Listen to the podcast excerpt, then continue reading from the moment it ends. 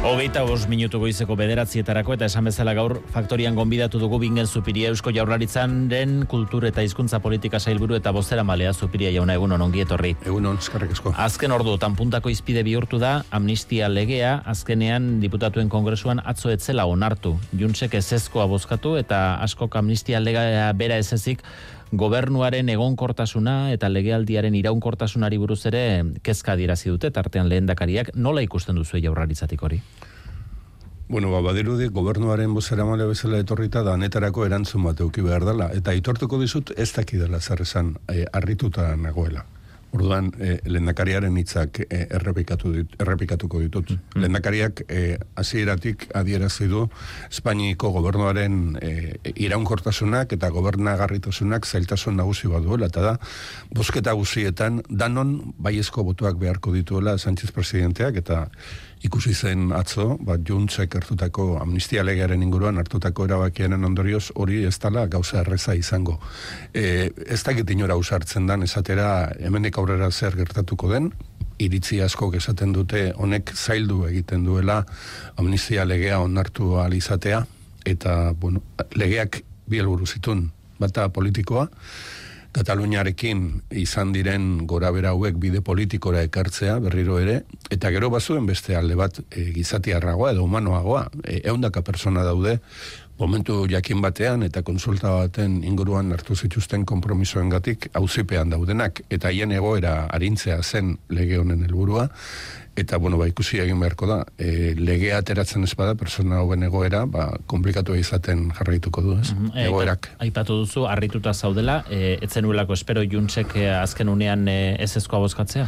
Ez, eta, bueno, azken, azken ordu eta gainera, arrazoi ezberdinen gatik aukera izan dut alderdi politiko ezberdinetako, eta talde ezberdinetako ordezkariakin egoteko, eta gauza bakar batean koiziditu du, harriduran, e, ez ustekoan. E, egonkortasun ez horrek, gobernuen arteko harremanari, Espainiako gobernuaren eta jaurlaritzaren arteko harremanari, nola eragiten dio? Bueno, honek, ekarri du batetik e, politikoki e, arreta guzia puntu bakar batean konzentratuta egotea, badiru ez dagoela besterik. Amnistiaren inguruko, amnistiaren legearen inguruko kontu honek e, arreta guzia erakarri du, bai edabideen aldetik eta bai ba, politika gintzaren aldetik, Espainiko gobernuari e, e, alegin handi bat eskatzen dio eta bi eragin ditu. E, bata e, Espainiko gobernuak berak zailtasunak izan zailtasunak izango ditu, ba agendan zeuzkan zenbait e, ekimeni aurre egiteko, eta biek aurrera ateratzeko, aurre kontuen legea, eta bar, eta bar. Eta gero, bueno, ba, azkenean eragiten dio, e, ez egon kartasun horrek, edo dudazko egoera horrek eragiten die, ba gobernu horrek egin behar, dien, egin behar dituen politika guziei. Eta baita adibidez, ba, gure kasuan, mm. Eusko Jaurlaritzerekiko harremanean ba, bideratu eta hartu behar ziren zenbait erabakiri horiek, ba, atzeratzeko arriskua dago. Hmm, e, jaurlaritzari behar baino kaso gutxiago egiten digunetan Espainiako gobernuak beste kontu hontan buru belarri dagoelako? Bueno, nik uste dut momentu honetan e, Sánchezen gobernua buruta belarri dagoela e, Madrilgo kongresuan behar duen e, gehiengo hori bermatzeko aleginetan eta hor juntz ba, nahi nahi eskoa du eta horrek jakina eragin badu. Hmm, e, eta kezkaz bizi duzue, esate baterako e, epe laburrean, hilabeteko epean, etorri beharko luketen transferentzien inguruan hori atzeratzea? Bueno, ez daukagu guk e, biderik kezkaz ezer gure obligazio eta bete beharra da, e, jarraitzea lanean eta e, finkatu ditugun epe hoien barruan, ba, lortu behar ditugun kompromisoak betetzea eta bete araztea. E, aste honetan kongresuan Angel Torres e, ministroak e, iragarri zituen, ala eskatutako erakundeekin bitariko batzordeak deituko direla, e, formalki ala eskatu den kasuetan transferentziak egikaritzeko bitariko batzorde horiek elkartu egin behar izaten dute, ez dakit jaurlaritzari dataren bat iritsi zaion, edo, edo iragarpen orokor bat izan Ara, oso gai korapilotsua da, eta azalpen ematen azte naiz, asko luzatuko naiz, eta ez dakit zer argituko dudan. E, errezenetik erantzungo dizut. E, ministroak kongresuan aipatu zuen, bitariko batzorde horrek ez du zer ikusirik e, transferentzien eskuz aldatzearekin. Hori da, esko jarblaritzak, e, e, inigo urkullu lehendakariak eskatu zeion Sánchez presidenteari, bitariko batzorde orokor bat antolatzea, eta hor egitea e, autogobernu hausaltzeko falta zaigun bideo guztiaren jarraipen etengabea hori da eskatu zaiona Espainiako gobernuari eta horri erantzun behar dio. E, mai gainean dauden eta negoziatzen ari garen e, autogobernua zabaltzeko hiru arlo berri hoiek beste bide batetik etorri behar dute. Mhm. Eta horiek etorri behar dute, aurrena e, akordioak lotu eta zehaztu behar dira, eta ondoren e, Komision Mista de Transferencias deitzen dana, batu behar da, edo elkartu behar da, horri honezpena emateko. Eta hortarako datarik ez dago. Hortarako datarik ez dago, eta lehenengorako ere ez. Hmm. E, egunotan, inigorko jo Bruselan da, e, jakinda joan atarian gutu nahi gaur iziola Sánchezi, Europako bideiko planteamendu batzuri bestea beste, tartean Euskararen ofizialtasunaren gaiari, ba bere posiziotik ere bultzada ematea e, eskatzeko. Izan du gutun horrek erantzunik? Nik daki dela ez. Hmm. Eta bidaia honetan bultzada hori nunbaitetik ari da igartzen, Espainiako gobernua aldeko jarrera bat e, ari da erakusten e, planteamendu hauen aurrean? Bueno, nik uste dut, eta azpeimarratu, azpeimarragarri eruditzen zait, e, lehendakaria Bruselara egiten ari den hiru eguneko e, ba, bizitaldi honen e, zango nuke ondorioetako bat, edo konstatatu daiteken ondorioetako bat da, e, oso e, ongi hartua izan dela lehendakaria bera eta lehendakariaren proposamenak Europako batzordeko goi mailatan e, lau komisario erekin elkartzeko aukera izan du eta ba, berak esan digunez e, planteatu dituen gai guzietan sumatu du badagoela jaurlaritza egiten ari den plantamentuen ezagutza bat alde horretatik badago e, gure autogobernuaren da gure erakundeen onespen bat eta badago baita ere jaurlaritza egiten ari den e, planteamentuen eta eskarien ezagutza bat. E, Bruselen aurkeztu du urkuiuk lege eskumenak dituzten eskualdentzat protokolo bat e, zehaztua boto propioa izan dezaten erakundeetan legezkomena dituzten e, eskualde hauek e, dagokion estatutik bere izita. Hori nola egitura egikaraitu daiteke eta zen mailatako e, ordezkaritzetan eta erakundeetan nahi luke boto hori izan jaurlaritza kasu hontan. Bueno, Europan dagoen e, egoera askotarikoa da. Estatu guztiak ez dute barroan antolaketa bera, e, lurral estatu batzuetan e, ba, e, nortasun handia duten e, lurraldeak daude, Belgikan adibidez, Alemanian adibidez, Austrian adibidez, baina Europako beste estatu batzuetan ez dago horrelako egoerarik. Europako e, estatu batzutan estatu azpiko ente edo e, erkidego hauek gaitasuna dute lege biltzar bat dutelako legeak egiteko. Eta lege horiek balio dute estatuan eta balio dute Europan. Gure kasuan badira elementu bereizgarri batzu gainera, adibidez, e, kontzertu ekonomikoa eta gure hiru lurralde historikoek fiskalitateari begira duten gaitasuna. E, Europa estatuek egin zuten, Europan asko hitz egiten da, estatus azpiko enteen eta entitateen eta erkidegoen eta nazioen ba, errealitate hori onartu eta zaindu beharraz, baino gero pausoak oso oso astiro ematen dira. Europa hartu zuen eh, erabaki bat izan zen e, Komite de las Regiones edo e, lurraldeen edo regioen batzordea sortzea eta hor danan astuta dago. Lehendakariak eskatzen duena da, estatuen barruan ofizialtasun bat duten lurraldeek, e, batez ere e, legeak egiteko almena dutelako eta horretarako parlamentuak dituztelako eta gainera horri erantzi dio lendakariak hizkuntza propio ofizialak dituzten urraldeak agertzea estatus berezi batekin Europaren barruan. Horrek esan nahiko luke adibidez, ba, erkidego, gure kasuan erkidegoarenak e, diren arloetan eta legez horrela onartuta dago gai batzuk gure eskumenekoak direla, ba arlo hoietan abotsa edukitzea ba, Europaren aurrean. Hau dana egiteko dago, e, prozesua luzea izango da, gauzak oso astiro doaz, baina uste dut etengabe eskatu behar direla. Baikor zarete, e, Europako erakundean Euskara ofizializateko aukera horrekin? Bueno, ba, ez, ez tekit e, baikor edo eskor, uste dut alegina egin behar dela, eta horretan buruta belarri sartuta gaude. Hmm. Gaurko agendan, Per Aragones Generalitateko presidentearekin elkartzekotan da urko julen dakaria, europarlamentari da baita ere Carles Puigdemont presidentoia eta parlamentan izateko itxura guztien arabera, badakizu itzordurik jarririk e, baote duten? Nik daki dala, lehendakariaren agendan ez dago aurre ikuspenik e, Puigdemont jaunarekin bilera egiteko. E, legealdia Eusko Legebiltzarrean azken txampan sartua da, e, zenbat gehiago luzatuko den oraindik ez dakigula, hauteskundeak noiz izango diren ez dakigula, jaurlaritzak espero zuen amaitu aurretik onartzeko dauden lege hauetan hain akordio zabalak egiteko modua zegoela, edo sorpresa hartu duzu zuek ere? Bueno, e, jaurlaritzak erabaki bat hartu zuen, eta zan, e, lau lege hauek e, agintaldi amaitu baino lehen, e, onartuak izateko erabakia. Eta zentsu horretan, bultza egin dugu jaurlaritzatik, eta bultza egin diogu lege biltzarrari, ba, bere organoetan, mm, lege, lau lege proiektu hauek, e, beren tramitea harinagoa izan zezaten, eta ba, onartuko diren datatan onartu zitezen. Eta bigarren alegina gobernuarena izan da, e, ba, oposizioko taldeekin hitz egitea, alik eta babesik handiena lortzeko, Ez da azken orduko kontua. Aurreko hilebetetan, hilebete askotan lan eginda, bai EH Bildurekin, bai ezker, e, bai e, podem, elkarrekin Podemosekin, eta zenbait kasutan baita e, Partido Popularrarekin ere, akordio puntuak aurkitzeko. Eta mm. bueno, azkenean uste dut, e, bai maitza ona izango dela. E, baina akordioak lortzeko, edukian dagoen adostasun mailak izan du pixua, edo alderdiei, izan gobernuko izan oposizioko interesetzen zaie akordio gaitasuna proiektatzea? Bueno, eh, esan behar dut, eh, eta ala esatea dagokit, eh, edukiek garrantzi berezia izan dutela. Eta ez dut lege bat besteen gainetik jarri nahi. Baina ni garrantzi berezia ematen diot, eh, gure ekonomiaren etorkizunari oso lotuta dagoelako eta baita ere inguru giroaren zaintzari, garrantzi berezia ematen diot e, aldaketa klimatikoaren aurkako eta transizio energetikoaren aldeko legeari.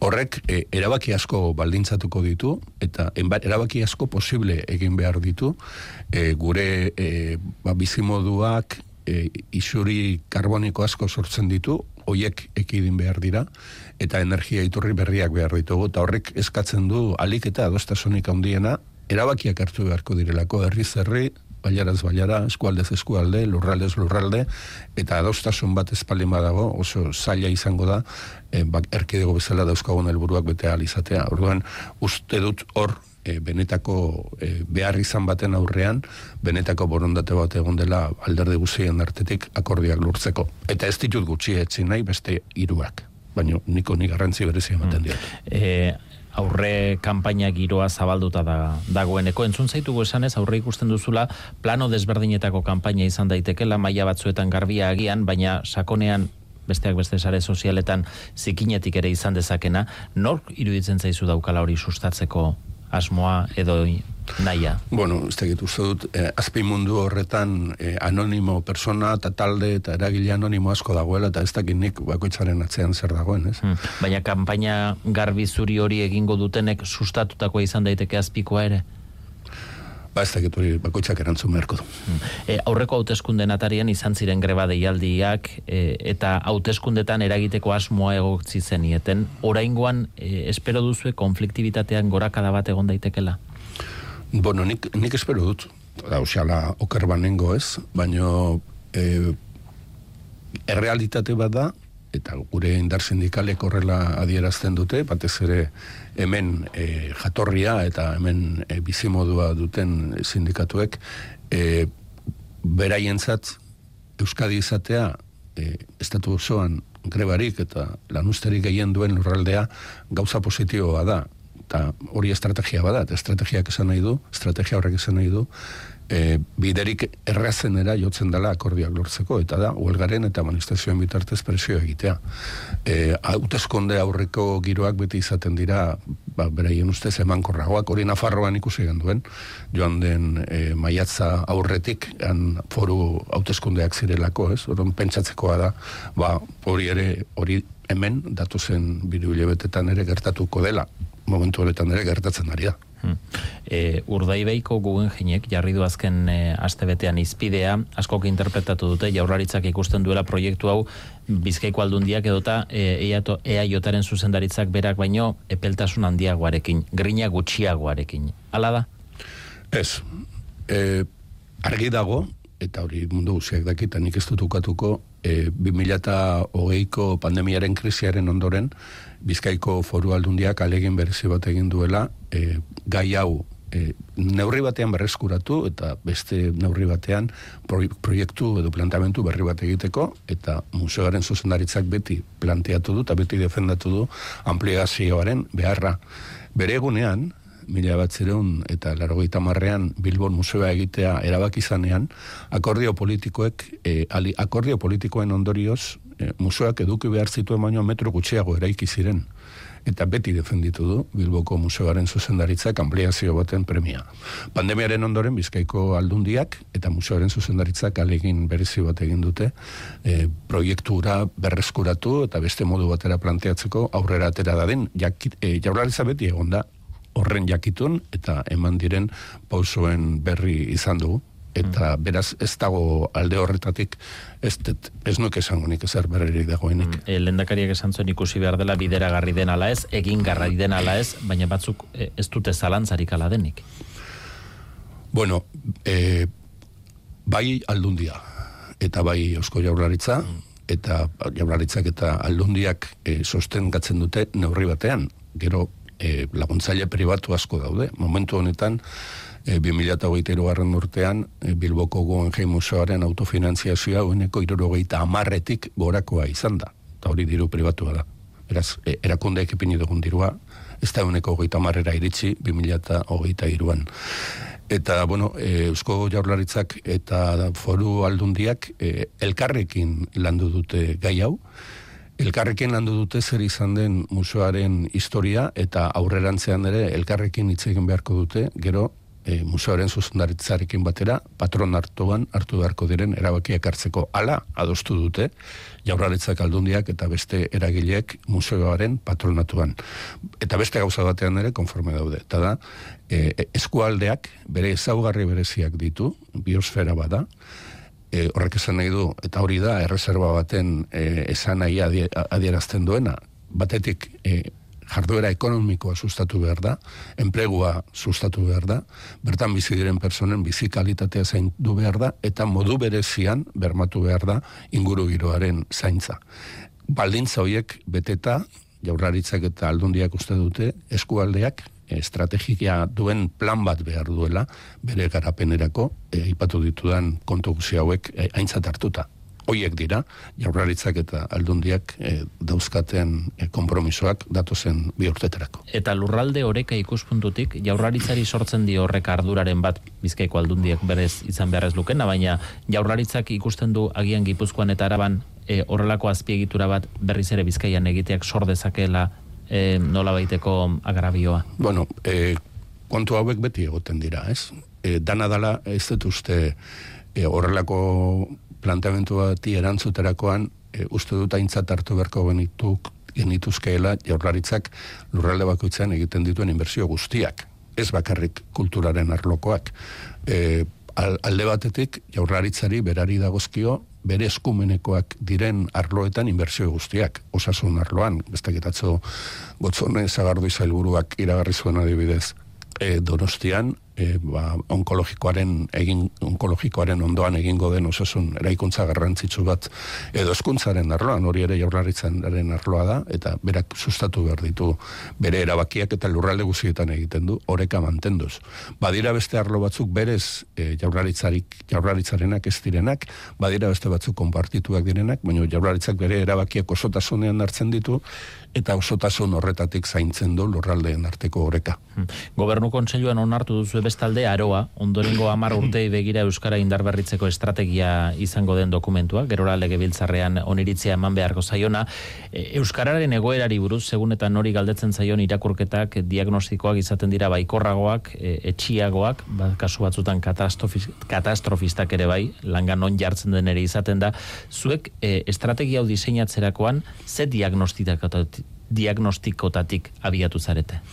Bueno, alde batetik dago e, inguruaren azterketa bat. E, gure ingurua gaur ez da duela amar urte zena, eta ez da duela hogei urte zena, eta gure eta aroaren aurretik beste bi plangintza estrategiko egon dira, bakoitza amar urtetakoa. Zertan aldatu da gure gizartea? Bueno, alde batetik, e, inoiz baino persona gehiago ikasi du euskara. Eta hori batez ere, hezkuntza munduaren eraginez izan da. Bestetik, e, gerota persona elebidun gehiago daude giz, gaude gizarte honetan. Horrek esan nahi du, ele bakarra edo iz, izketa bakarra dutena gerota gutxiago direla. Bide pausoak ematen ari gera gure gizartean, e, elebitasun orekatu bat lortzeko, baino gainera, beste realidade berri badago, eta da gehienok irugarren hizkuntza bat ere ezagutzen dugula, eta hizkuntza berriak etorri direla gure artera e, etorkinen e, mi, mitatik eta, eta burutatik ez da. Honek egoera berri batean jartzen ditu. Eta gero dago beste realitate bat. Eta da, personen arteko harremanak guztiz aldatu dira digitalizazioaren ondoren. Gure hau orain dela marrutetzen gertatzen bat batean etorri da gure artera eta nagusitu dira plataformak, e, telefono mugikorrak haien bitartez egiten ditugun erosketak operazioak harremanak eta mundu berri bat etorri zaigu. Orduan e, egoera berri honi e, erantzun behar dio egiten den plangintza berri honek. Diagnostikoa zein da? Bueno, diagnostikoa da, Euskararen mundura persona asko iritsi direla, lehendik Euskararekin loturarik ez zutenak, eta persona horiei sortu behar dizkiegula baldintza egokiak ikastetxean edo eskolan ikasi duten euskara hori e, garatzeko eta gehiago erabiltzeko modua izan dezaten, horrek esan nahi du ba, izkuntza politikak egon behar duela oso lotuta ezkuntzaren munduan hartu diren erabakiekin. Esan nahi du, ikastetxean, e, ikasketak euskaraz egin dituzten gazte hoiei eskaini behar diegula aukera bak, e, aizialdian ere beraien jarduerak euskaraz egin ditzaten. E, euskaldun du behar dugula kirolaren mundua. Kirolaren mundua persona gaztez beteta dago eta e, kirolaren mundu euskaldun duko bageno aurroiek aukera gehiago izango dituzte. Ba, kirolean ere euskaraz hitz egiteko. Eta gero lan mundua dago gero eta gazte gehiago iristen dira lan mundura euskara ezagututa eta ez dute aurkitzen giro egoki bat euskaraz lan egiteko eta azkenik dago mundu digitala. E, hizkuntza teknologiak garatu egingo dira zer da hizkuntza teknologia bat ba, bat bateko itzal, itzulpenak edo bat bateko aspidatziak egiten ditun teknologia hori. Bueno, hor garatu beharra daukagu euskara horretan ere gai izan dedin eta eduki digitalak sortu behar ditugu, ez da nahiko teknologiak edukitzea, ez? Bueno, e, honek adierazten ditu helburuak, baina baita ere adierazten du diagnostiko bat. Zertan eman ditugun aurrera pausu nabarmenak eta zertan dauzkagun utzuneak edo azkar azkarrago gauzek egin beharra. Beraz, ingurune digitalean, e, Euskarazko ikusentzunezko edukietan, aurrerantzean alegin handiagoa egingo dela aurre ikusi behar dugu? Digitalizazio guztian egin behar da alegin bat. E, lehen esan dugun bezala, e, irrati honek teknologia digitalak erabiltzen ditu bere eguneroko lanak egiteko. Zuek zuen ordenagailuan aplikazioak dauzkazute, testuak eta audioak e, erabiltzeko. E, telebistan ikusten dugu programa asko azpi idatzita agertzen direla. Liburu asko e, erosten ditugu telefono baten bitartez eta batzutan liburu horiek digitalak dira eta beste batzutan ez. Osea, dana aldatu da. Ordon, e, beharrezkoak dira, hiru gauzak. Lehenengoa, e, euskaraz txertatu behar dugu aplikazio eta tresna digital guzio horietan, bigarrena horretarako behar berrezkoa da hizkuntzaren teknologiak lantzen dituen arlo horretan alegin handiagoa egitea, eta hirugarrena edukiak ere behar ditugu mundu digitalerako. Hmm. E, hizkuntza irakasteko errastasunak emateari buruz ere e, baditu e, aroa planonek hainbat puntu, zein eratakoak izango dira, erabateko doakotasuna iritsiko da goi mailetaraino? Bueno, nik bi aipatu beharko banitu, eta asko dira eta ez ditut denak aipatuko, bi azpimarratuko ditut. Lehenengoa da, e, garatzen ari gara, eta laiztera orkestuko moduan izango da gara, Euskararen autoikaskuntzarako e, proiektu berri bat. Ingura deitzen da, eta mailaz maila garatzen joango da, abat, abi, bebat, bebi, eta bukaeran arte.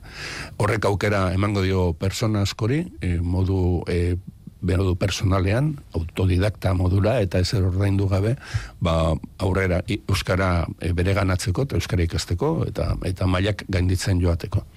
Eta bigarrena, eta nik e, honi garrantzi berezia ematen diot, e, gure ikasgelatan gero eta aur gutxiago dago, baino aurroien artean gero eta gehiago dira, e, jatorri atzerritarra dutenak, edo e, a, kanpoan jaio eta ona bizitzera etorri direnak, eta hemen eskolaratzen direnak, edo gurasoak kanpotarrak izan da hemen jaio direnak. Eta hoiei zailago egiten zaio euskara beren ganatzea. Ba hor uste dut hizkuntza tekaren arlotik eta hizkuntzaren arlotik alegen berezi bat egin berdugula persona hoien integrazio soziala, gizartean sartzea eta inklusioa errazteko eta erakutsi behar dugu e, guk altxor bat daukagula euskara eta persona horiek ere eskuratu dezaketela hizkuntzaren bitartez altxor hori hori izango da, e, eskoletan bertan, e, pertsona hauei eske euskararako urratxori erraztuz? Bueno, eskolatan edo eskolaren inguruan, baina hori egin behar dugu. E, jakin du azken ordutan bestalde, Bilbo, errugbiaren Europako hiriburu izango dela 2000 eta hogeita zeian, e, San Mamesen jokatuko da, mundu mailako erreferentziazko txapelketarik handiena, ez dakit e, hau erakartzeko lanean jaurlaritza ere aritu ote den?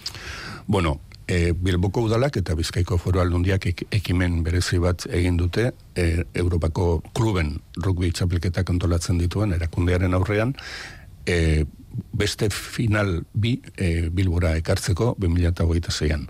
Eusko jaurlaritza jakitun egon da, e, ekimen horretaz, eta bere babesa eman dio hasieratik bai e, kluben elkartonen aurrean, eta bai e, honek beharko duen e, sostengu, diru sostenguetan ere. E, lan asko eginda, ni guztot gauzak ondo atera direla, baina ezin dizut konfirmatu, ze erakondeak bera konfirmatu behar du, gaur egingo du Cardiefen prentzarreko bat, han jakingo da, non izango dan, eta bueno, ni pozik nago, aurreratu diren albestieken. E, hauteskunden ondoren, e, zure gobernukide askok, urku lendakariak berak, erkorekak azpiazuk, e, politika gintzako ibilbidea lehen lerrokoa bintzat, e, itxi egingo dute, ala esan dute, zure kasuan zehaz motan zara? Bueno, ez dukat asmorik eta ez dut nire buru bazitzagin nahi. Ni kompromisoa daukat, urko lendakariarekin, hauteskundeak pasata amaituko da kompromiso hori, eta gero gerokoak. Baina lehendakari berriak eskatuko balizu segitzeko presendeke? Ez dut uste momentu hori iritsi danik, eta ez dut nire buru bazitzagin nahi. Mingen Zupiria, jaularitzako bozera male eta kultura eta hizkuntza politika zailburua. Eskerrik asko gaur, Euskadi Irratira tortzea. Mila esker zuei.